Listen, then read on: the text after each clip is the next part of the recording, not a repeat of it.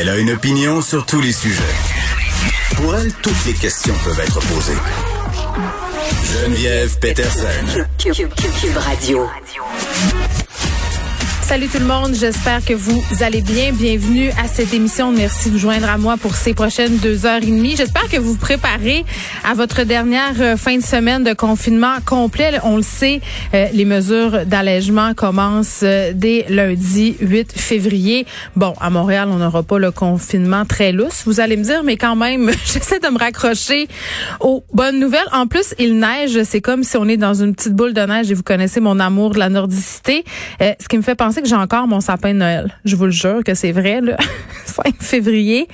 Euh, il est encore là, trônant dans mon sous-sol, euh, plus sec que jamais. C'est ce que je dirais. Euh, petites épines qui se répandent partout. Et là, euh, je suis quand même allée revoir tantôt sur le site de la ville de Montréal à savoir est-ce qu'il y a encore du ramassage de sapins de Noël. Ben non, j'ai raté euh, les trois dates de ramassage, fidèle à moi-même. Donc, je vais devoir m'en occuper toute seule. Et là, je me demande comment je vais faire pour pas ramasser des épines dans mon sol jusqu'au mois de juillet. Si vous avez des trucs, vous pouvez peut-être m'écrire.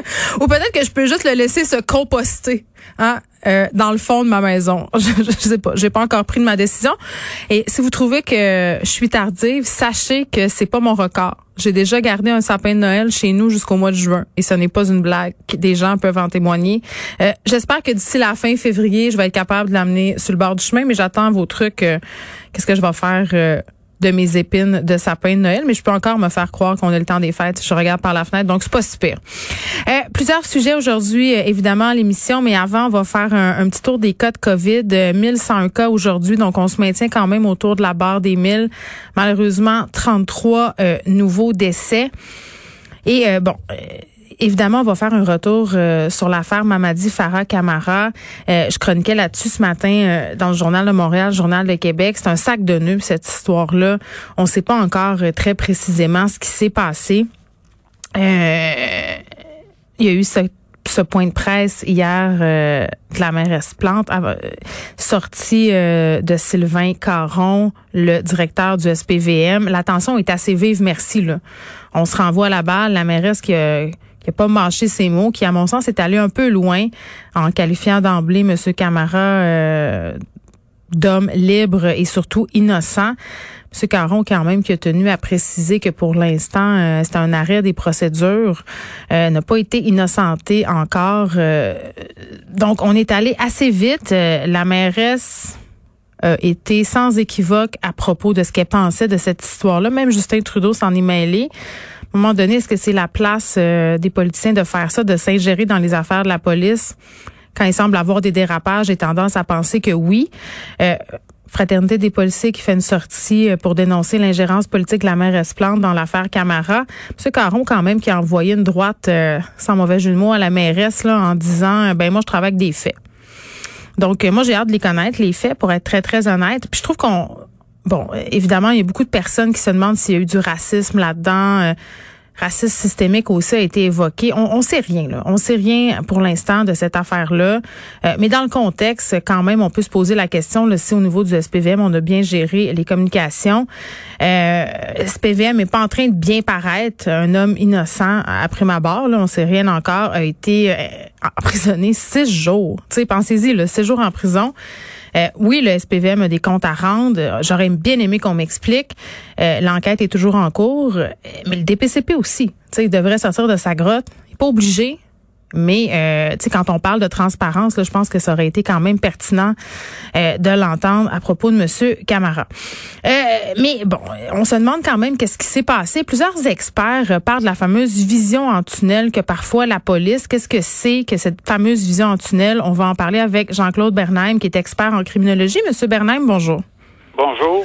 Bon, euh, euh, cette affaire de vision tunnel a été évoquée à plusieurs reprises dans plusieurs cas, là, pas seulement euh, celui de M. Camara par rapport au travail de la police bon, semblait déterminer quand même les policiers à attraper rapidement euh, quelqu'un qui s'en est pris quand même à l'un des leurs, là, parce que je pense qu'on perd ça de vue aussi dans cette histoire-là, parce qu'on est embourbé dans toutes sortes d'affaires. Il y a un policier euh, qui a été très sauvagement attaqué, on a craint pour sa vie, donc c'est bien clair qu'on voulait l'attraper. Euh, mais ce qui est peut-être sur la En fait, c'est ce qui est peut-être en question en ce moment, c'est cette fameuse vision en tunnel. C'est quoi ça? Ben, c'est simplement le fait que pour un être humain, qu'il soit policier ou pas, hmm. c'est que lorsqu'il reçoit un certain nombre d'informations par rapport à une question précise, bien, va se former, euh, forger une opinion à partir des informations qu'il reçoit. Donc, dans une enquête policière, les policiers interrogent un certain nombre de personnes, consultent un certain nombre de, de, documents ou de faits et vont se forger graduellement une opinion par rapport à un suspect dans le cadre d'une enquête policière. Le problème qui va se poser, c'est que si les données hmm. au départ semblent évidentes et toutes converger vers un suspect en particulier, hmm. eh bien, le policier ou les policiers vont venir à la conclusion que c'est cette personne-là, et là vont chercher les informations ou les preuves qui vont dans le sens de confirmer leur intuition ou leur impression. Oui, mais dans le fond, en, français, c'est comme de dire, euh, tu penses, tu penses que c'est lui, et là, tu cherches des éléments pour le pogner en, en bon québécois, puis tu pas ton esprit aux autres possibilités parce que ton, ton esprit est orienté vers cet objectif-là. Exactement. Et comme là, on est dans la précipitation parce que c'est un policier qui est mis en cause et ben non pas un citoyen, donc on a une approche différente du fait qu'il s'agit d'un policier par rapport à un citoyen mhm. ordinaire. Et là, euh, bon, on n'a pas toutes les données, mais on, on est amené à conclure qu'il n'y a aucune autre piste qui a été envisagée.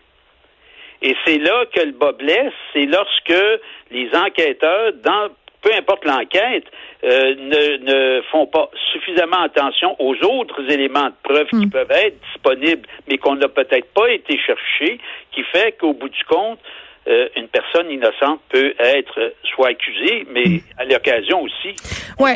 En même temps, c'est pas simple, M. Bernam, puis on a répété euh, plusieurs fois le caractère exceptionnel de l'affaire parce qu'on ce qu'on apprend c'est que et du côté de la police et du côté de la couronne, on avait des éléments incriminants contre Mamadi Farah Camara, euh, des indices comme des témoignages, découvertes de sang euh, sur sa voiture, donc qui pouvaient laisser penser qu'il était coupable. Mais on avait aussi des éléments euh, qui tendaient à le disculper. Par exemple, son avocat a soulevé absence de preuves d'ADN, absence d'empreinte digitale. Mais c'est la précipitation. C'est sûr qu'on va éventuellement suspecter quelqu'un si on a quelques éléments qui sont des preuves ou qui pourraient être des hmm. preuves. C'est sûr qu'on ne part pas de zéro. Mais le problème qui se pose, c'est la précipitation. Est-ce qu'il y a lieu de se précipiter, peu importe qui est la victime et qui est l'objet de l'enquête?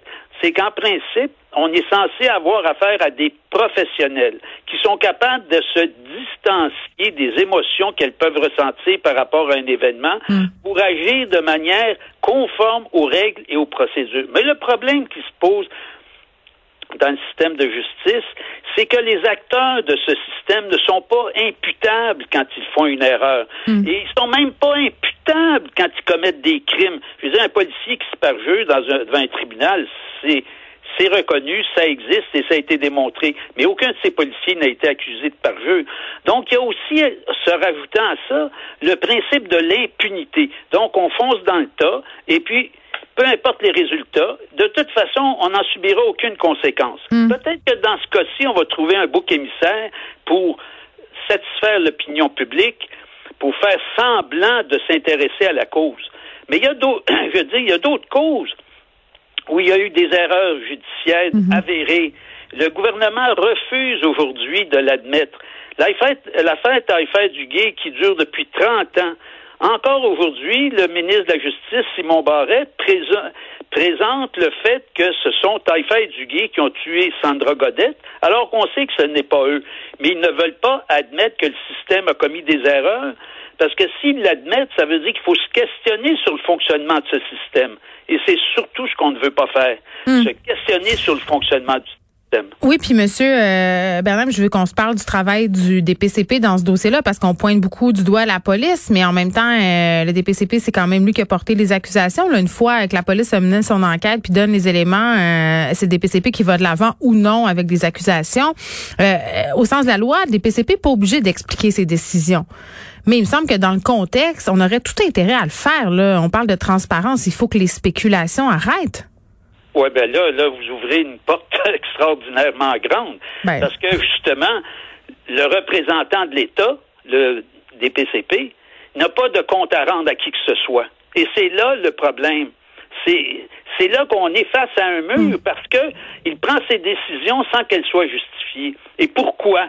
Pourquoi est-ce que le public n'a pas droit de savoir sur quelle raison, pour quelle raison, sur quel motif le DBCP prend telle ou telle décision? Évidemment, pas pendant qu'une enquête se fait, pas pendant que des procédures judiciaires sont éventuellement en marche, mais à un moment donné, le droit de savoir comment fonctionne ce système devrait être reconnu. Mais encore là, on ne veut pas le faire parce que ça susciterait des questionnements. Je vais faire référence à la à l'enquête Charbonneau. Pourquoi le DPCP n'a jamais porté d'accusation contre les ingénieurs qui ont été euh, mêlés à la corruption? Ce serait intéressant de le savoir pourquoi. Hmm. Et on ne le saura jamais. Parce que le système est un système fondé sur le- le- la censure, sur euh, l'absence euh, d'explications et d'informations accessibles euh, au commun des mortels, c'est-à-dire au public. Mais, Monsieur Madame, je vous pose la question. Là, euh, je comprends que vous abondez dans le même sens que l'avocat de la défense. Euh, on est allé trop vite. C'est ce qui est prétendu ici. Mais est-ce que d'un autre côté, on n'est pas aussi allé trop vite du côté de la mairesse Plante quand on, on sort en point de presse et qu'on commence en disant euh, que M. Camara est un homme libre mais surtout innocent? Parce que vous l'avez dit, c'est pas fini. Les procédures ne sont pas finies. Je suis tout à fait d'accord avec vous. Normalement, euh, le, le politique ne devrait pas interférer dans le déroulement d'une enquête qui n'est pas terminée. Mais là, on est dans un cas qui est spectaculaire, qui est politiquement éventuellement rentable de prendre telle position, comme le Parti libéral, par exemple, qui dénonce euh, la situation et qui dit qu'il faudrait qu'on sache tout. Oui, mais pourquoi ils vous conviendrez, vous conviendrez, M. Bernheim, que parler de racisme systémique, parce que c'est un peu sous-entendu ici, c'est pas tellement payant politiquement au Québec. Là. Non, mais c'est là pa- parler de, de racisme systémique. Je pense pas que au moment où on se parle, on puisse parler de racisme systémique. Ben moi non plus, mais c'est un peu ce qui était sous-entendu par la mairesse Plante. C'est un peu ce filon-là qu'elle tentait d'exploiter, puis je pense pas que ce soit payant politiquement pour elle de l'exploiter, à part auprès d'une certaine gauche. Ouf, vous savez, l'histoire gauche-droite et l'opinion publique, le les courants euh, d'opinion sont Ouais. varient dans le temps. Euh, je veux pas me mêler de ce que pourrait être la pensée d'un politicien, Hmm. sauf dans la mesure du- où on peut déterminer que ce politicien-là a des intérêts en jeu. Ouais. Et c'est là qu'il faut examiner les propos des uns et des autres, les propos qui vont dans un sens ou dans l'autre. Moi, je pense que politiquement, éventuellement, ça peut être rentable de prendre parti pour M. Camara. Il y a toutes sortes de façons de le faire. Mais c'est là qu'est le problème, c'est qu'on dit que le politique ne doit pas s'ingérer dans le dans le fonctionnement du système de, de justice, mais c'est ce que le politique fait systématiquement. Ouais. Parce que le politique donne des ordres au procureur de la couronne par rapport à des poursuites d'ordre général.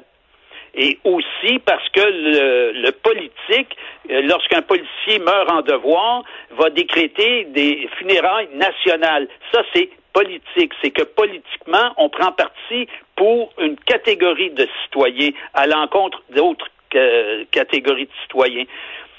Nonobstant le cas de M. Camara, des erreurs judiciaires au Québec, il y en a déjà eu. Est-ce qu'il y a un politicien qui a déjà présenté ses excuses face à la victime du système? Et ces victimes en subissent de graves répercussions. Ouais. Et le système de justice ne veut pas interférer dans ce, dans ce cas-là, mais va interférer dans d'autres situations. Ouais. Et c'est pour ça qu'il doit y avoir un débat public sur le mode de fonctionnement de la justice pénale au Québec et au Canada. Merci, M. Bernheim, Jean-Claude Bernheim, qui est expert en criminologie. Je rappelle euh, que M. euh, Caron, directeur du SPVM, a précisé euh, que le SPVM allait offrir ses excuses à M. Camara et à ses proches en temps opportun, évidemment, s'il est complètement disculpé de cette affaire-là, parce que c'est toujours en cours. Et je veux préciser, là, parce qu'on a tendance un peu à l'oublier, il y a deux victimes là-dedans. Là. Apparemment, M. Camara, mais le policier aussi, qui a subi un assaut quand même assez important. Euh, L'arme en question là, qui lui a été dérobée, on l'a toujours pas retrouvée.